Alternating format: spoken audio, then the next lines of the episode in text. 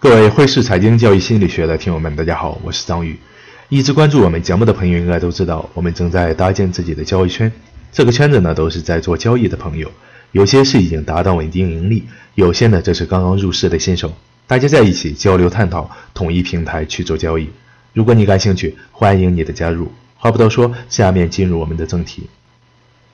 很多人的精神世界是非常丰富的，每一个都是一部巨作。在自己的精神世界，自己就是主宰。每个人都有着自己想象的主角光环。在交易的世界，人们总是想象自己能够在下一秒成为交易市场中的明星，渴望下一秒自己能够顿悟，彻底了解市场的运行规律，从而一鸣惊人。但修行常有，悟道不常有。一位穷困潦倒的懒汉，为了生计，常常偷鸡摸狗，是监狱中的常客了。人生也被弄得体无完肤，一片狼藉。走投无路的他，偶然听到教堂传来的赞美诗词，瞬间犹如醍醐灌顶，明白自己不能就此下去了。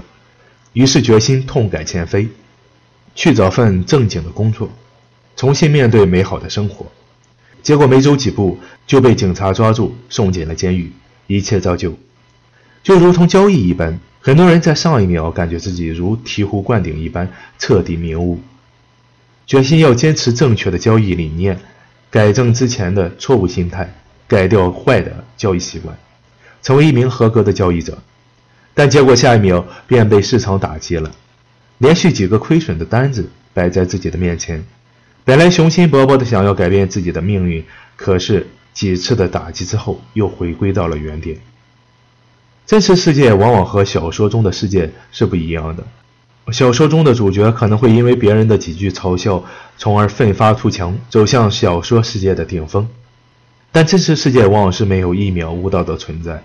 你感觉的醍醐灌顶，也许只是明白了一个道理，但明白和运用差别很大，更别说是改变命运了。所谓的悟了，然后自己的交易生涯一片坦途。这样的事情在现实生活中不会发生。交易就是不断的会有问题冒出来，然后你去解决它，就能使自己往前走一步。紧接着又会有新的问题出现，还是解决了之后，自己就能提升一小步。交易的整个过程就如同一场修行，修行常有，但悟道却是可遇不可求。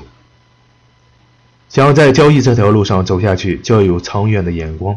以及长远的打算，不要想着那些不切实际的捷径。一位成功的交易者要做到脚踏实地、百折不挠。那今天的节目就到这里，想要了解更多，请关注微信公众号“宇哥说财经”。